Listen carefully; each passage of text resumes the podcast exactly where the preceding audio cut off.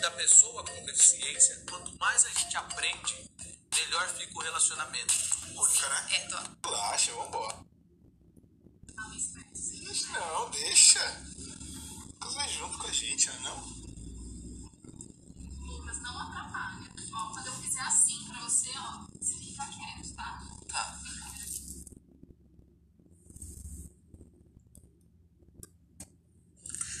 Os desafios são os pais, é, eles quando vão em busca de ajuda profissional, eles querem alguém que venha e mostre como fazer. Porque eu falo assim, ó, tá, ó, lê, é fácil. E o achismo tomou conta da, do mundo do autismo. Tudo que você vê hoje na, na TV, é, em rede social, os pais acabam acreditando.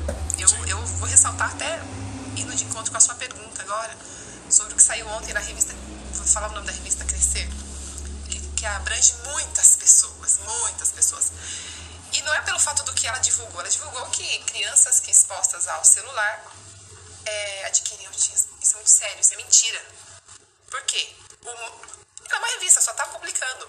O que eu fico mais irada com isso é pediatras, neuropediatras, médicos renomados divulgando isso aí. Isso é muito sério. Então, ele, o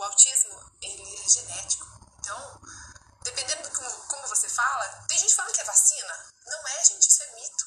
Como o autismo, ele não existe exame para detectar. Ah, vou fazer um raio-x, vou fazer um eletro, vai sair. Ah, vou fazer um exoma, não sai. Porque ele é genético.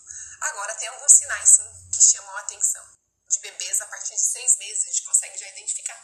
Só que a dificuldade dos médicos fecharem o diagnóstico hoje é porque pensa em uma hora de consulta com o neuro fala ao público, não é isso, é muito menos.